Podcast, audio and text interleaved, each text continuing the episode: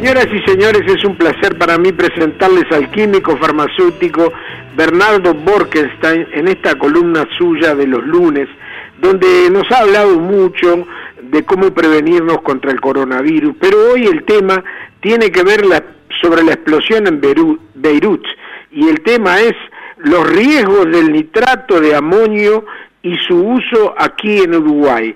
El químico Bernardo Borkenstein explica por qué es tan infrecuente una explosión de este tipo, incluso en países donde el nitrato de amonio es muy usado. Bienvenido a nuestro programa químico farmacéutico Bernardo Borkenstein. ¿Cómo está usted? Buenas tardes. Buenas tardes, ¿qué tal Ivana, Julio? ¿Cómo están? Todo muy pero muy bien. Bueno, la verdad que el nitrato de amonio se ha puesto eh, en primera fila como protagonista de una de las explosiones más terribles de los últimos tiempos, ¿no?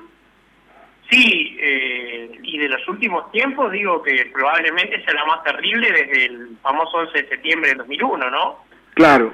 Eh, probablemente no, no, no haya otro evento de esta magnitud. El tema es que como no fue causada por el terrorismo, yo tengo un poco de retorno de eco. ¿Ustedes tienen?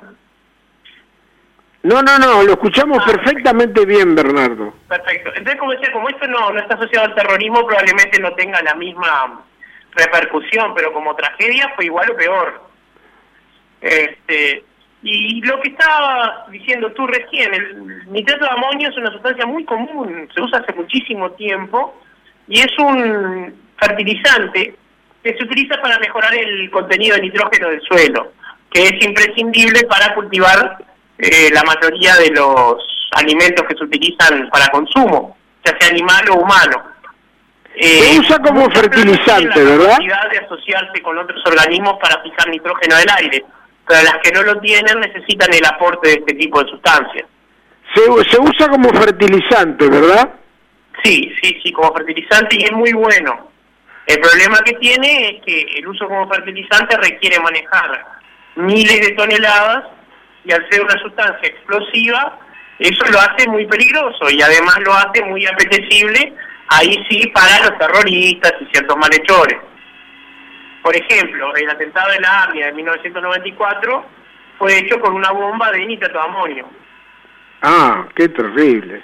Ahora, Hezbollah no tiene nada que ver con esto, según dicen. No, no, aparentemente no. A ver, no puedo poner las manos en el fuego porque no.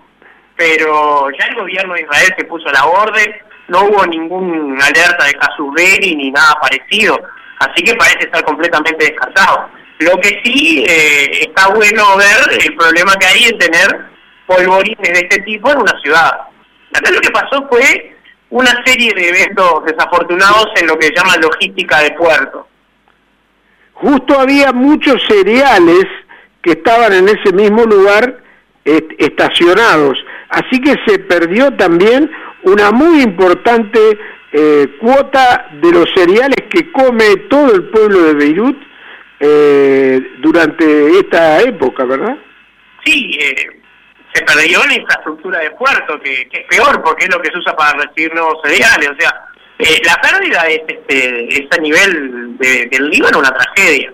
El, tema es, eh, voy a explicar un poquito qué, qué, es lo que es una sustancia explosiva para que quede claro y poder seguir a partir de ahí. Cuando se produce una explosión, generalmente lo que hay es una reacción de combustión igual a la del fuego, pero que ocurre en determinadas circunstancias y en particular dos cosas. La primera es que ocurre dentro de un ambiente que produce una compresión, y la segunda es que es como si se quemara toda la leña en un mismo segundo, y no que se fuera quemando a poco. Entonces, al quemarse toda la sustancia en el mismo instante, no en un segundo, pero casi, eh, se produce una liberación de energía y de aire comprimido muy fuerte, y el aire comprimido ese es el que genera primero el ruido de la explosión, que se llama impacto sónico, y después genera lo que llama la onda expansiva, que tiene según el caso, una más adelantada supersónica que no se escucha y este, una de vibración que es un poco más lenta. Entonces, puede llegar a, venir el impacto en tres tandas. Y olvidémonos, si es una explosión nuclear es otro tema completamente distinto, no, no lo vamos a tratar acá. Pero, por ejemplo, el, el humo con forma de hongo que se vio salir en los videos de, de la explosión, eso es porque se genera eh, agua como parte del producto de combustión y al enfriarse de golpe todo ese vapor supercrítico caliente, se forma vapor, o sea, no, es agua gas a, alta temperatura. Al enfriarse forma vapor, eso se ve como forma de nube y es lo que se aprecia de lejos.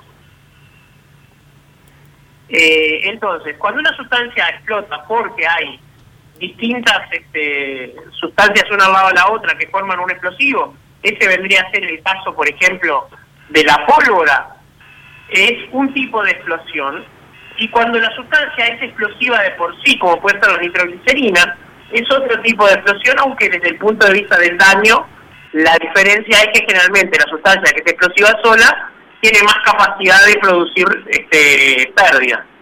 Entonces, la característica es, tiene que haber una sustancia capaz de lo que se llama oxidarse y una que se llama reducirse. A nivel químico eso es una transferencia de un par de electrones. El problema es que cuando las dos están dentro de la misma molécula, son dos partes de la misma molécula, ahí es cuando tenemos una sustancia explosiva. En la nitroglicerina tenemos la parte glicerina y la parte nitro, que son justamente la que puede hacer cada una de esas dos reacciones en el caso de los explosivos plásticos también, etcétera, etcétera. Siempre que hay una sustancia que se explosión, solo tenemos eso. Y al estar tan cerca, además, es muy rápido producirse la reacción y muy fuerte porque hay una alta energía para liberar.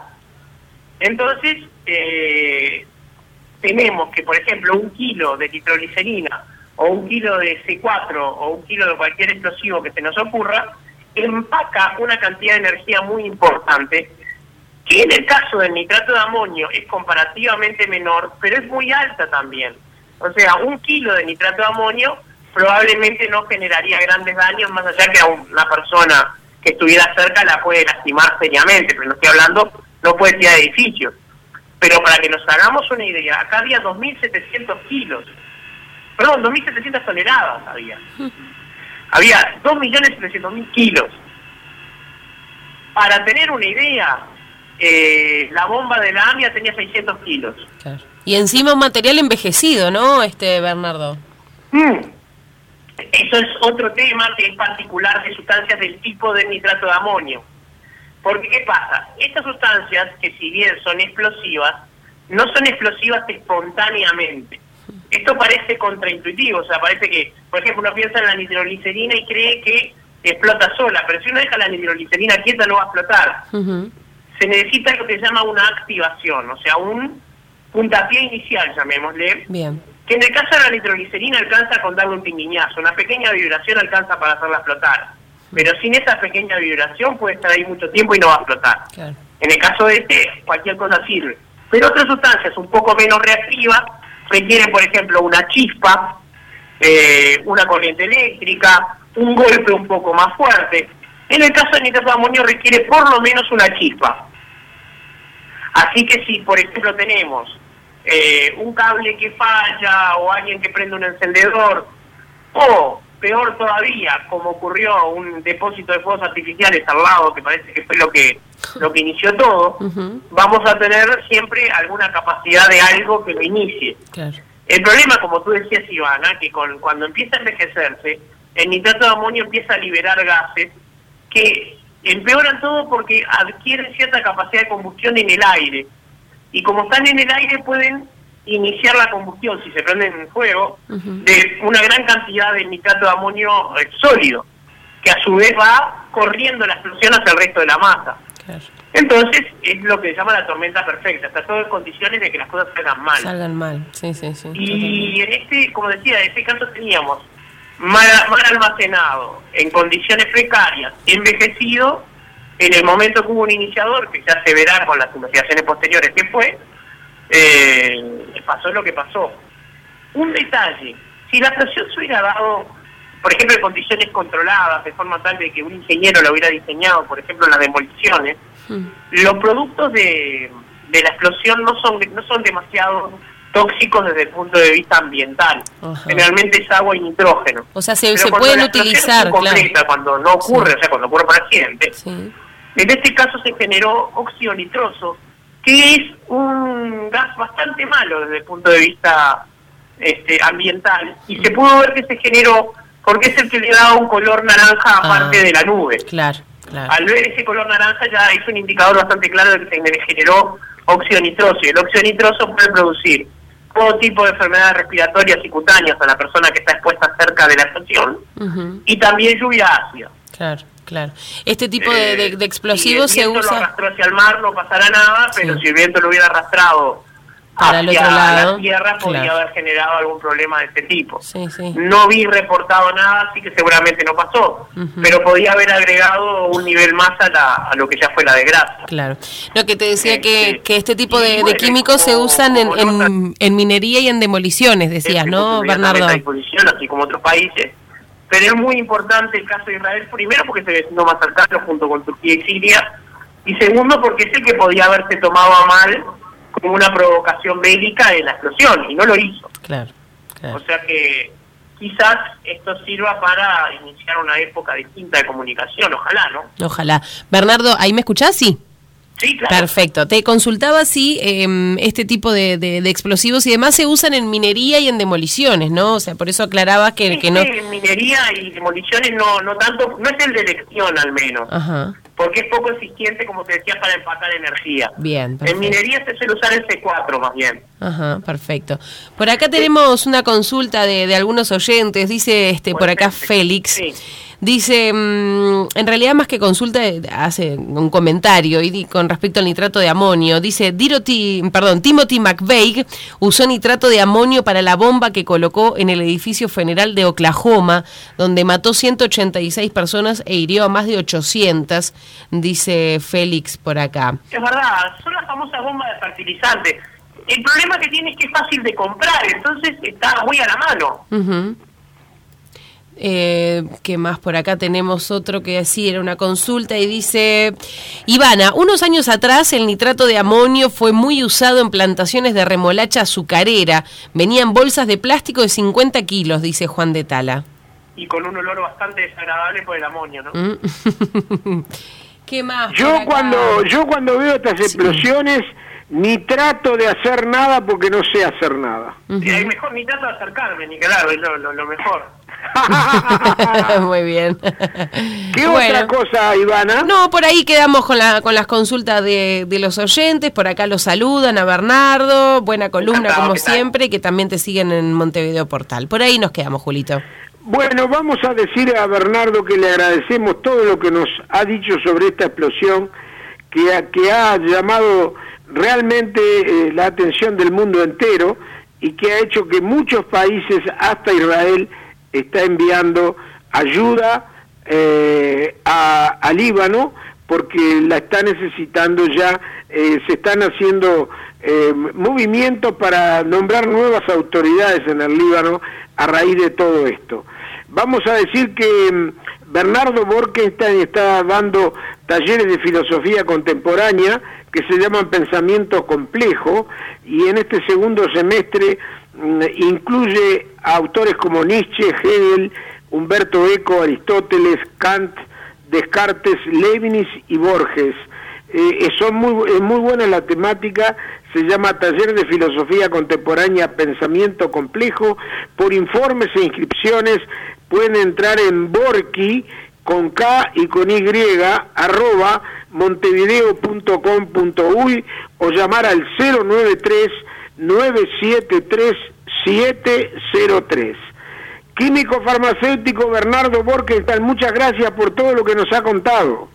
Sí, y una cosa, Julio, recuerda que si alguien tiene alguna consulta sobre los temas de cómo cuidarse por el coronavirus y todo eso, pueden escribirme en mis redes sociales también, que les contesto con todo gusto. Muy bien. Muchas gracias Bernardo Borkenstein. Le decimos hasta el próximo lunes. Chao, chao. ¿Qué pasa si combinás una tarde de fútbol con un buen plato de pasta? Ahí viene Santiago, ya tiene todo preparado. Sillón frente a la tele, partido puesto. Se vive un clima de entusiasmo. Agarra la bandeja, el plato ya está preparado. Mañitas con manteca, qué efectividad, jugador. Está llegando al sillón, se cruza con el banquito. Parece que tambalea, pero no lo esquiva. Adelante la bandeja, llega justito, va a llevar el tenedor en la boca. ¡Ta, ta, ta, ta, ta! ¡Mm! Combina Adria con lo que más te guste. Más de 30 productos para que uses toda tu creatividad. Fácil, rico y saludable. Adria, la marca preferida en la mesa de los uruguayos desde hace más de 60 años.